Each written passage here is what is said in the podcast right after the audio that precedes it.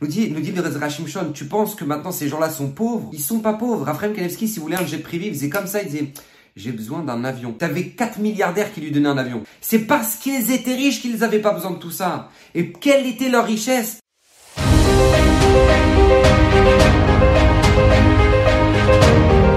Alors, Bezrat Hashem Shimshon de cette semaine est dédié pour l'élévation de l'âme de Stéphane Yair Masoud Ben Avraham. Et j'aimerais tout simplement euh, en profiter justement après ces fêtes de Pessah, j'espère que d'ailleurs que euh, vous avez tous passé de merveilleuses fêtes. On est dans, justement dans une période de transition, d'accord, entre Pessah et Shavuot, et une période dans laquelle maintenant on doit ce qu'on appelle se conditionner pour justement recevoir la Torah, parce que vous savez très bien, on aurait dû recevoir a priori la Torah tout de suite après sortir d'Égypte. Tu sors d'Égypte, tu reçois la Torah. C'est tout le but de la sortie d'Égypte, c'était pour recevoir la Torah. Donc pourquoi on l'a pas reçu tout de suite? Pourquoi on a dû attendre pendant 49 jours et le 50e recevoir la Torah? Pourquoi ça a duré tellement de temps? Euh, La réponse nous dit le Harizal parce que tout simplement on était dans une situation d'impureté. On avait presque atteint le 50e degré d'impureté, le point de non-retour euh, en Égypte. Et donc du coup Hachem nous a sorti précipitamment d'Égypte pour justement euh, nous donner la Torah, mais on doit se conditionner pour recevoir la Torah justement. Et ce conditionnement-là est nécessaire parce qu'en en fait, il est inutile de donner un diamant à un enfant qui ne comprend même pas la valeur. Et en fait, c'est exactement la même chose pour nous dans notre vie. C'est inutile en fait de recevoir la Torah si on n'en comprend même pas en fait la valeur. Et justement, toute cette période-là, c'est justement la prise de conscience de comment valoriser ce qu'on a de plus cher dans ce monde, qui est ni plus ni moins que le cadeau divin qu'Hachem nous a donné. Mais pourquoi je vous dis tout ça? Parce qu'en fait, en réalité, ici, la Torah nous, porte, nous donne un message qui est incroyable et qui est fondamental dans n'importe quel domaine, en fait. On est entouré des richesses. On est entouré de choses merveilleuses. On est entouré de potentiels incroyables. Mais en fait, on n'en prend tout simplement bien souvent pas conscience de ça. Pourquoi? Parce qu'en fait, on ne se conditionne pas à vivre ce bonheur. Je m'explique plus concrètement. Vous savez, Zerachim par exemple, prend une Mishnah dans Pirkei Avot, incroyable. Et la Mishnah, a priori, elle est choquante. Quand je vous dis elle est choquante, elle est choquante. Pourquoi? Parce que tu dis, mais attends, on est venu pour souffrir ou quoi? Regardez, regardez ce que dit la Mishnah. Kachidarka Shel Torah. Voici le, le chemin, a priori, comme ça, traduction littéraire, de, euh, littérale de la, de la Torah. Pas de bémélar tochal, tu mangeras du pain dans, trempé dans du sel pour qu'il ait un petit peu de goût. Tu vois, si ton goût, même ton pain, il n'a pas, de, il, pas de goût, et eh ben au moins, trempe un peu dans le sel pour qu'il ait un peu de goût. Ok?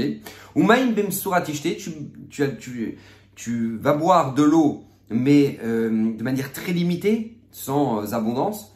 Va la tishan et euh, dors par terre. Vechayet et une vie de souffrance euh, tu dois vivre. Ou Betorah Ataramel, et dans la Torah, tu vas t'investir et étudier.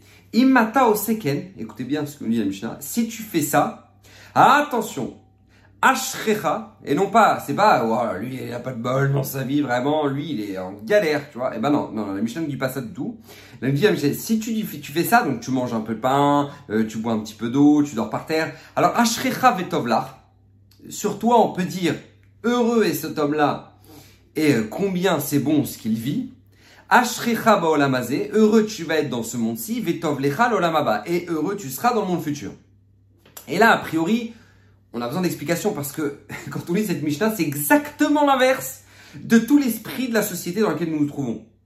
C'est-à-dire où on cherche que du confort, du bien-être, euh, euh, et en fait, dans cet esprit-là de la société dans laquelle on, on vit, vient la Mishnah et nous dit, alors là, oublie tout ça, si tu manges un peu de pain, tu bois un petit peu d'eau, tu dors par terre, là tu seras heureux.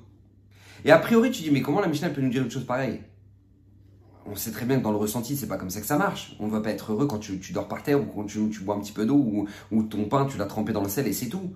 Et t'as rien, t'as rien d'autre comme, comme accompagnement. C'est, c'est incroyable. Comment la Mishnah, elle peut nous dire ça? Elle nous dit, et c'est pas seulement ça, c'est que ça, c'est une vie de Torah. Mais en plus, ça, tu seras heureux dans ce monde-là et heureux dans le monde futur. Mais, mais comment? Alors, à la limite, dans le monde futur, je comprends. Pourquoi dans le monde futur, je comprends? Parce que bon, tu dis, bah voilà, euh, ici, t'as tellement souffert que t'as racheté toutes tes avérotes, tous tes péchés. Et donc, du coup, voilà, tu, tu t'es fait souffrir et t'as vu une vie comme ça, entièrement dédiée pour Dieu. Et donc, euh, tu t'es complètement décroché de tous les, les bienfaits matériels. Donc voilà, donc pour l'Olamaba, tu as tout pris comme mérite.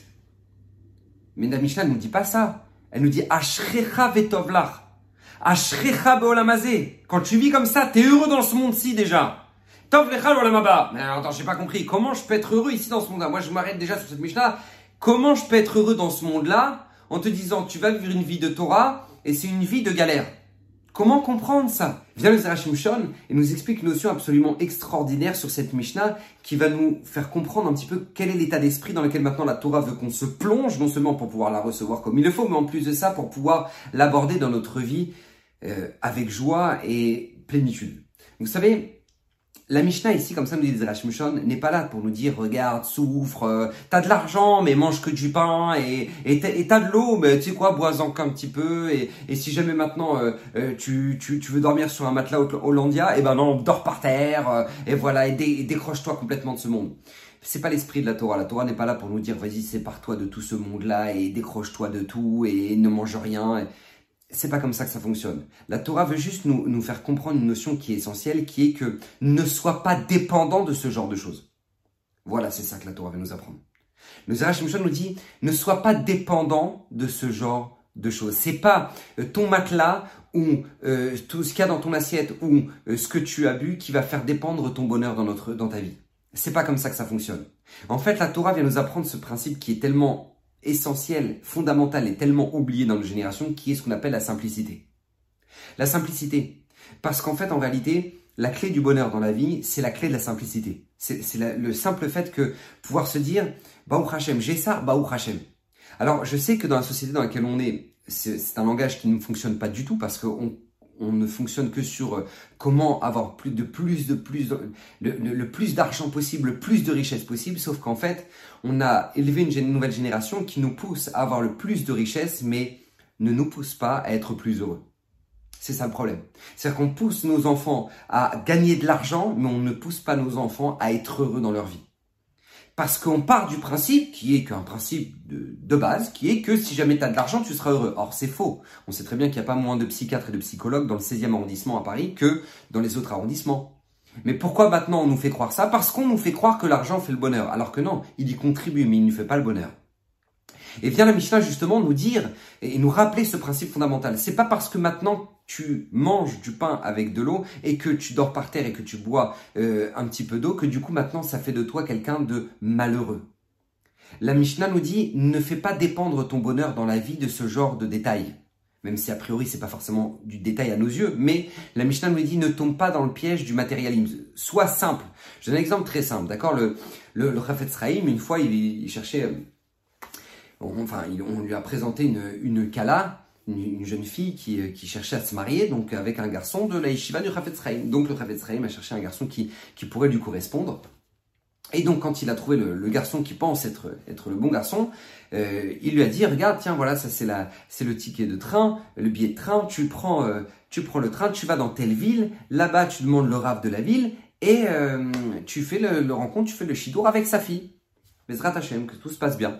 Le garçon il dit d'accord, très bien, ravi, etc. Donc il prend le billet de train, il, il va, il monte dans le train, il arrive là-bas dans la ville. Au moment où il descend du train, il arrive, il demande où est-ce qu'habite le, le, le rave de la ville. Alors, euh, des gens lui disent oui, il habite là-bas. Donc, on lui montre une petite maison comme ça.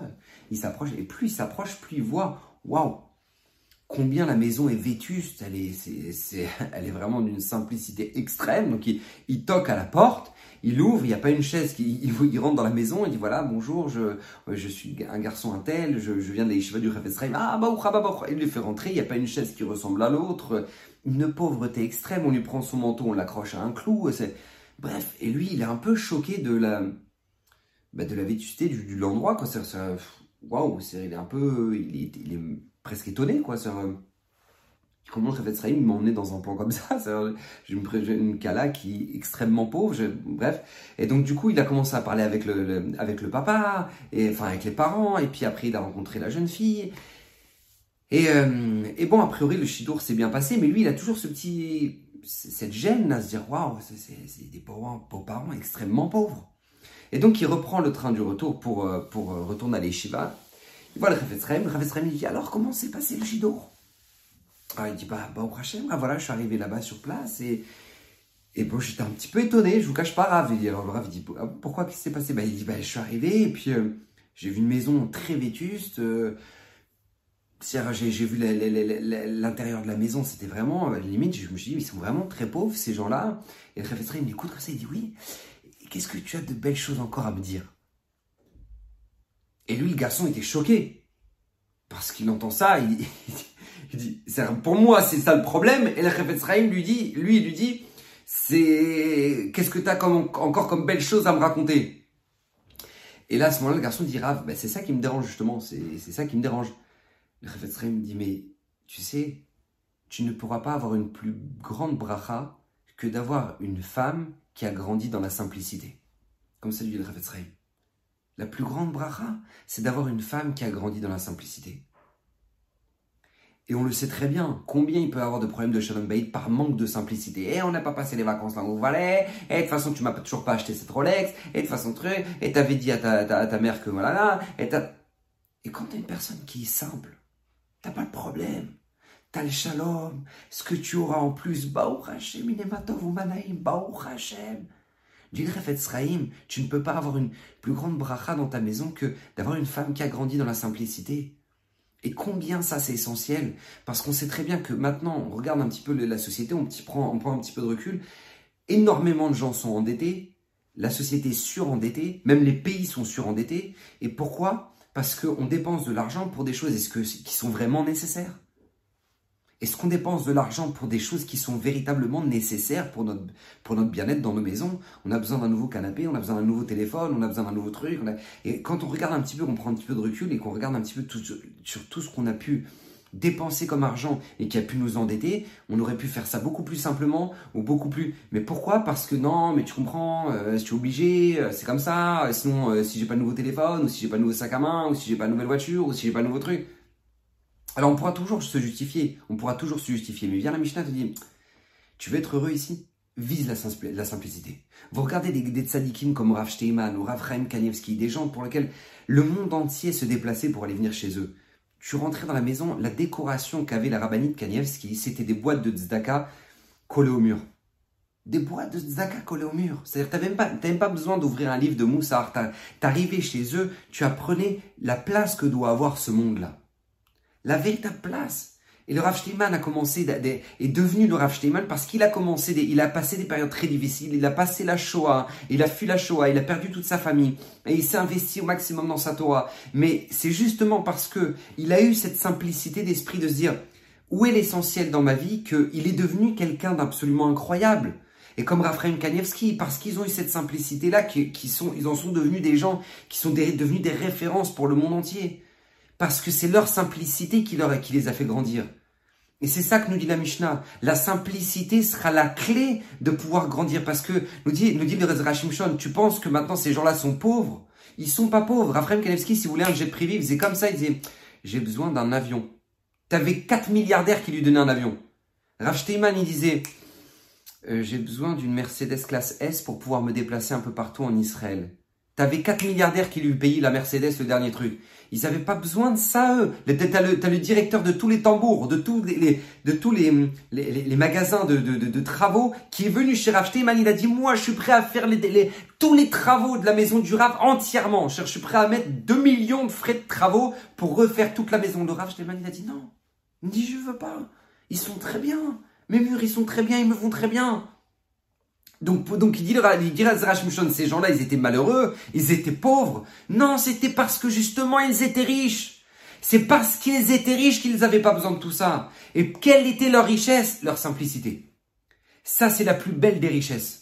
La plus belle des richesses, c'est la simplicité, parce que nous dit les Zerachim Shon, la richesse que tu peux avoir à travers la Torah, c'est la connaissance que tu as, c'est la, la, force d'analyse que tu as, c'est, la force de recul que tu as, c'est combien ces gens-là étaient posés, étaient clairs, ça c'est une richesse. Et quand les gens venaient chez eux, ils, ils avaient compris qu'ils n'avaient pas affaire à des, à des gens pauvres. Ils avaient affaire à des gens qui étaient milliardaires, mais pas milliardaires en dollars milliardaires ont une richesse que personne au monde peut leur prendre.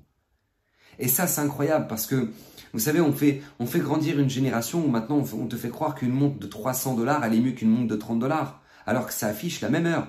Ça affiche la même heure. On te fait croire qu'une voiture de, 250 000 dollars, elle sera forcément mieux qu'une voiture de 40 000 dollars. Pourquoi? Parce que tout simplement, voilà, on te dit, euh, euh, bah oui, c'est normal, c'est normal, c'est elle roule mieux, c'est une meilleure marque. Mais d'accord, je dis pas qu'il faut acheter n'importe quoi, mais je dis juste que faut arrêter de croire que maintenant tu seras mieux, tu seras plus épanoui, plus heureux dans ta vie, tu te sentiras plus riche parce que tu as ce type de, de véhicule, parce que je peux t'assurer dans quelques années, il sera plus à la page. Et combien nous maintenant, la Torah vient ici nous dire, visez la simplicité dans la vie. Visez la simplicité dans la vie parce que à nos enfants, on les éduque justement, comme, comme j'ai l'habitude de le répéter, mais les enfants, on les éduque à réussir, à, devenir très riches dans la vie alors qu'on les, on les éduque pas à devenir heureux. Et c'est ça le problème. Et le, le, bonheur se cache pas lorsque maintenant on aura acheté euh, la dernière la dernière PlayStation ou on aura acheté la dernière montre, on aura acheté le dernier iPhone à nos enfants parce que vous savez tous, vous tous qui m'écoutez là maintenant, vous savez tous que c'est pas ça qui rendra notre enfant plus épanoui. Donc la Torah n'est pas encore une fois n'est pas là pour nous dire eh, vis comme un, vis, comme quelqu'un pauvre et enferme-toi et eh, c'est pas ça. C'est que sache accepter et sache te contenter de la simplicité. Parce que quand tu sais te contenter de la simplicité, en fait, c'est la véritable clé que tu peux avoir et que tu peux transmettre à tes enfants. C'est la vraie richesse de la vie. Et c'est ça justement que vient nous apprendre la Mishnah. Tel est le chemin de la Torah? Si tu sais déjà te, te, te, contenter de ça, alors tout ce que tu auras en plus, bah, au Hachem. Mais tu seras pas malheureux parce que tu n'auras pas ça en plus. Tu seras malheureux, tu seras déjà heureux de ce que tu as. Et Ashrecha Bolamazé, à l'image de tous ces tzadikim qui nous ont tous laissé un héritage incroyable, alors que peu importe s'ils étaient riches ou qu'ils l'étaient pas. Peu importe. Ravadi Yosef était quelqu'un qui sans doute avait beaucoup de fortune, une très grande fortune, peut-être probablement parce que les gens lui donnaient, les riches lui donnaient, etc. Mais lui, ils ont découvert, ils ont découvert après, après sa, sa petit que, que les gens, ils venaient, ils lui, posaient de lui déposaient de l'argent, et le Rav, il, ne savait même pas qu'il avait l'argent. Il prenait les billets et il les mettait comme marque-page dans, son armoire. Et après sa petite on ouvrait les livres, on voyait des billets dedans. On voyait des billets parce que c'était là qu'il s'en servait comme marque-page. Et alors quoi Quand on parle de Ravadi Yosef, on, parle de son argent. On parle pas de son argent, on parle de sa grandeur, de sa simplicité, son amour pour le prochain, des nuits entières qu'il a passées pour permettre une femme qui était à Gouna. C'est ça qui reste après 120 ans. C'est sa simplicité, c'est le combien il était abordable et combien maintenant il se souciait, et combien il était capable de pleurer pour pour des Bachouré Shivot qu'on voulait absolument absolument enrôler à l'armée alors qu'on ne voulait pas les laisser étudier. C'est ça ça qui reste de Ravadi Yosef. C'est ça qui reste dans, dans toute sa grandeur. C'est sa grandeur de dire waouh, quel cœur il avait, quelle simplicité, quelle, quelle, proximité on pouvait avoir avec un, un, géant qui était dans un autre monde que nous. Et c'est ça qu'on doit céder justement, et c'est ça que la Mishnah en Pirkavot, et c'est ça que nous dit les Arachim Shon, nous dit c'est la véritable richesse, c'est la véritable richesse, ne pas se tromper et, et, et, plonger justement dans le courant de, de, la société actuelle, mais justement prendre un petit peu de recul et prendre conscience justement de notre véritable richesse. Que le mérite Shon, Bezrat Hashem nous protège que lui qui a promis que tout celui qui étudiera régulièrement méritera une multitude de bénédictions, Bezrat que toutes ces bénédictions soient dans votre foyer, et que toutes ces paroles de Torah soient pour l'élévation de l'âme de Stéphanie El Ben Abraham, Bracha vive heureux, à la semaine prochaine.